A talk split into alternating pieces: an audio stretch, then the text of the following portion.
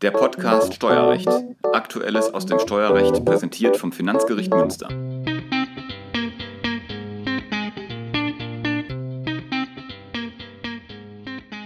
Herzlich willkommen zu einer neuen Folge des Podcasts Steuerrecht des Finanzgerichts Münster.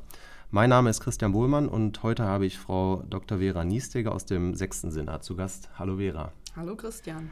Schön, dass du da bist. Wir wollen heute über eine Entscheidung aus eurem sechsten Senat reden, die ihr am 16.08. getroffen habt, also vor einigen Wochen, äh, in der du, glaube ich, auch Berichterstatterin warst. Ja, genau. Streitig war da, ob den klagenden Eheleuten ein Einkommensteuerbescheid tatsächlich zugegangen war, damit wirksam geworden war und nach Ablauf der Einspruchsfrist Bestandskraft hat entfalten können. Es war nach meinem Verständnis so, dass der Einkommensteuerbescheid 2016, um den es im Streitfall ging, nach Angaben des Finanzamtes zusammen mit einem anderen Einkommensteuerbescheid, nämlich dem für das Jahr 2017, in einem Umschlag verschickt worden war. Das hört sich jetzt zwar nicht nach einem besonderen steuerlichen Problem an, ist aber gar nicht so selten in unserer finanzgerichtlichen Praxis, dass Steuerpflichtige sich auf den Standpunkt stellen, einzelne Steuerbescheide nicht erhalten zu haben. Das kommt immer wieder vor. Das ist zuletzt auch äh, vom 15. Senat bei uns im Haus entschieden worden und ähm, das haben wir vor diesem Hintergrund einmal zum Anlass genommen, eure Entscheidung im heutigen Podcast näher zu besprechen. Magst du uns vielleicht einmal den Sachverhalt schildern, der eurer Entscheidung zugrunde lag? Ja, gerne. Also in unserem Fall war es so, dass die Kläger zunächst keine Steuererklärung abgegeben hatten. Daraufhin hat das Finanzamt dann die Einkünfte der Kläger geschätzt und einen Steuerbescheid erlassen. Der Steuerbescheid stand unter dem Vorbehalt der Nachprüfung. Später hat das Finanzamt dann einen weiteren Steuerbescheid erlassen und den Vorbehalt der Nachprüfung aufgehoben. Dieser weitere Bescheid wurde, wie eigentlich fast alle Steuerbescheide, im Rechenzentrum der Finanzverwaltung in Düsseldorf gedruckt und mit einem einfachen Brief zur Post gegeben.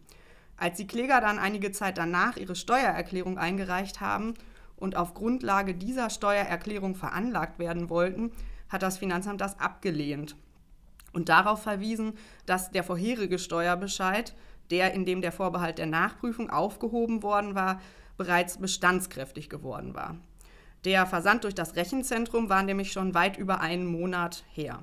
Die Kläger haben aber bestritten, den Bescheid bekommen zu haben, sodass das Finanzamt ihnen dann noch einmal eine Kopie des Bescheids übersandt hat. Danach hat das Finanzamt dann Nachforschungen angestellt, um zu prüfen, ob es den Klägern nicht doch nachweisen kann, dass der ursprüngliche Bescheid bei ihnen angekommen ist. Ja, vielen Dank, Vera. Hm, du hast es gerade angesprochen, Versand durch das Rechenzentrum. Ähm, magst du vielleicht noch mal kurz äh, für mich und für unsere Zuhörer schildern, wie ein solcher Versand von Steuerbescheiden normalerweise abläuft? Ja, normalerweise werden die Steuerbescheide in Nordrhein-Westfalen im zentralen Rechenzentrum in Düsseldorf gedruckt.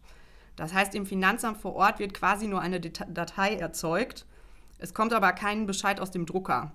Die Datei wird dann an das Rechenzentrum übermittelt. Dort stehen riesige Drucker, die die Bescheide auf Rollen von Papier vollautomatisch drucken, an der passenden Stelle zurechtschneiden und alle Blätter, die zu einem Bescheid gehören, falten und auch in einen Umschlag verpacken. Der Computer im Rechenzentrum prüft dabei automatisch, ob es sinnvoll ist, mehrere Bescheide und mehrere Blätter in einem Umschlag zu verpacken. Natürlich auch um Porto zu sparen. Auf dem obersten Blatt in einem Umschlag wird automatisch ein QR-Code gedruckt, der quasi der moderne Ersatz einer Briefmarke ist. Dann werden die Umschläge maschinell in Postkisten sortiert und an dem Tag, der oben auf dem Bescheid aufgedruckt ist, zur Abholung durch die Post bereitgestellt und dann auch abgeholt. Menschen wirken dabei nicht mehr mit. Und eine Sendungsverfolgung gibt es nicht. Das ist wie bei jedem normalen Brief, den man zur Post gibt. Okay, wenn es jetzt keine Sendungsverfolgung gibt, äh, gibt es denn die Möglichkeit, äh, auf Ebene des Rechenzentrums nachzuhalten, äh, auf welche Weise, wann und in welcher Form der Versand erfolgt ist? Ja, im Rechenzentrum werden natürlich Informationen gespeichert. Zum einen wird dort die Bescheiddatei gespeichert, also die digitale Version des ausgedruckten Bescheids. Außerdem wird festgehalten, um wie viel Uhr der Bescheid gedruckt wurde, welche Nummer die Datei hatte und auch auf wie vielen Blättern ein Bescheid gedruckt wurde. Dann speichert das Rechenzentrum noch Informationen darüber, wie viele Bescheide und Blätter in einem Umschlag waren und wann diese zur Post gegeben wurden. Da im Rechenzentrum riesige Mengen an Bescheiden gedruckt werden, quasi im Sekundentakt, kann man dann auch sehen, ob der Druckablauf reibungslos lief. Und welche Informationen hattet ihr in eurem konkreten Fall? Also bei uns war es jetzt so, dass das Finanzamt Recherchen angestellt hat und sich beim Rechenzentrum die Daten über den Versand des Bescheides besorgt hat. Aus diesen Daten ergab sich dann, dass der Bescheid, um den es jetzt im Streitfall ging, zusammen mit einem anderen Bescheid in einem Umschlag verpackt wurde. Dieser zweite Bescheid hatte eine Zahllast ausgewiesen. Das heißt, die Kläger mussten Steuern nachzahlen. Und das hatten sie auch gemacht, und zwar durch Überweisung und fristgerecht das heißt innerhalb der Zeit, die auf dem Bescheid angegeben war. Daraus hat das Finanzamt dann geschlossen, dass wenn zwei Bescheide in einem Umschlag waren und einer davon auch bezahlt wurde, der andere ja auch angekommen sein musste. Bevor wir jetzt auf eure Entscheidung eingehen, vielleicht ähm, zwei, drei grundlegende Überlegungen. Äh, grundsätzlich ist es ja so, dass das Finanzamt die Beweislast für den Zugang eines Steuerbescheides beim Steuerpflichtigen trägt. Das heißt, das Finanzamt muss letztlich nachweisen, dass ein Steuerbescheid in den Machtbereich des Steuerpflichtigen gelangt ist. Und da entspricht es der Rechtsprechung des BFH, dass sich das Finanzamt dabei keines sogenannten Anscheinsbeweises bedienen kann. Das Finanzamt kann sich also nicht darauf zurückziehen, zu sagen, naja, es entspricht allgemeiner Lebenserfahrung, dass ich, wenn ich einen Brief zur Post gegeben habe, davon ausgehen kann, dass dieser einige Zeit später beim Steuerpflichtigen tatsächlich zugeht.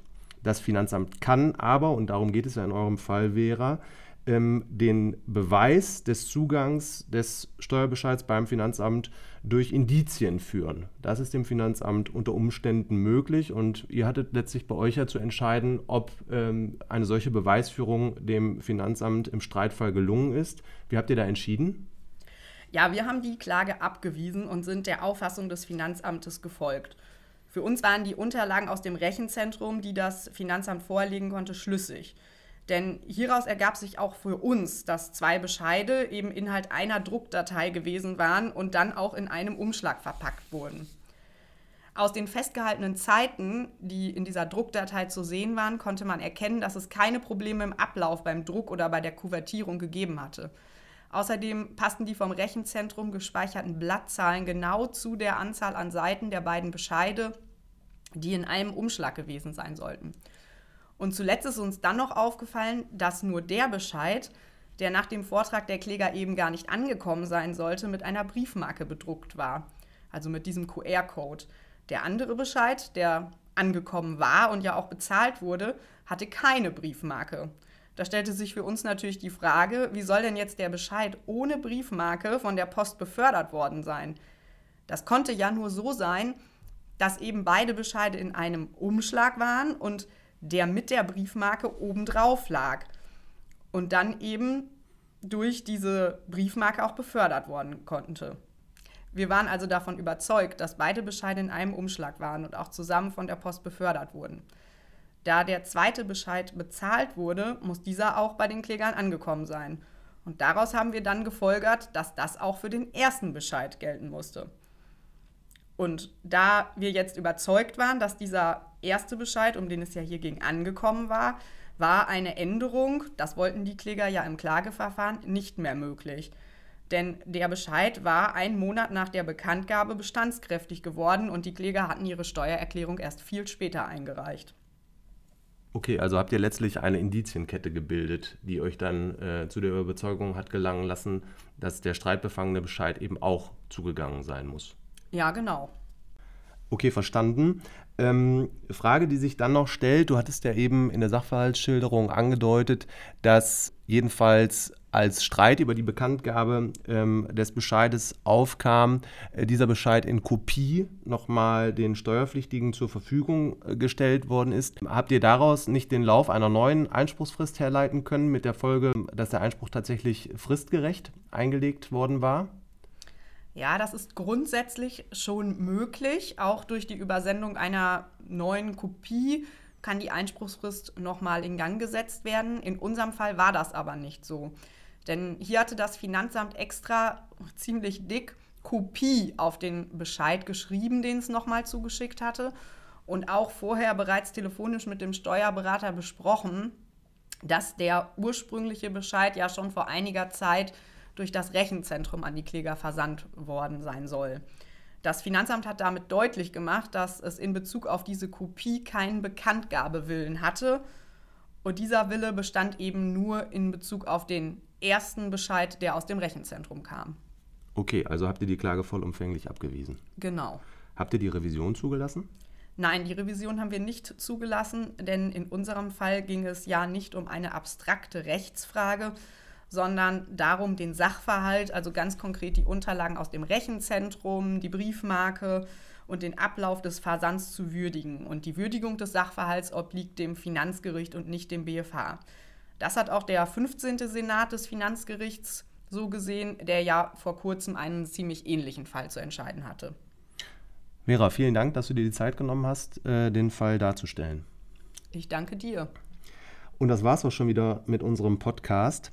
Die Entscheidung, die Frau Dr. Niestege und ich heute besprochen haben, die ist unter dem Aktenzeichen 6K 2755 aus 21 auf der Homepage des Finanzgerichts Münster abrufbar die Entscheidung, die du, Vera, gerade noch angesprochen hast, des 15. Senats aus, ich meine, Mai diesen Jahres, ist unter dem Aktenzeichen 15K 538 aus 17 ebenfalls über die Homepage des Finanzgerichts Münsters abrufbar. Wir hoffen, dass Ihnen diese Folge des Podcasts Steuerrecht gefallen hat, freuen uns auf ein Wiederhören im November und sagen vielen Dank fürs Zuhören. Auf Wiederhören.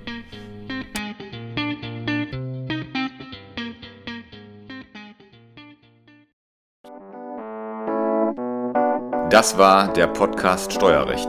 Aktuelles aus dem Steuerrecht präsentiert vom Finanzgericht Münster.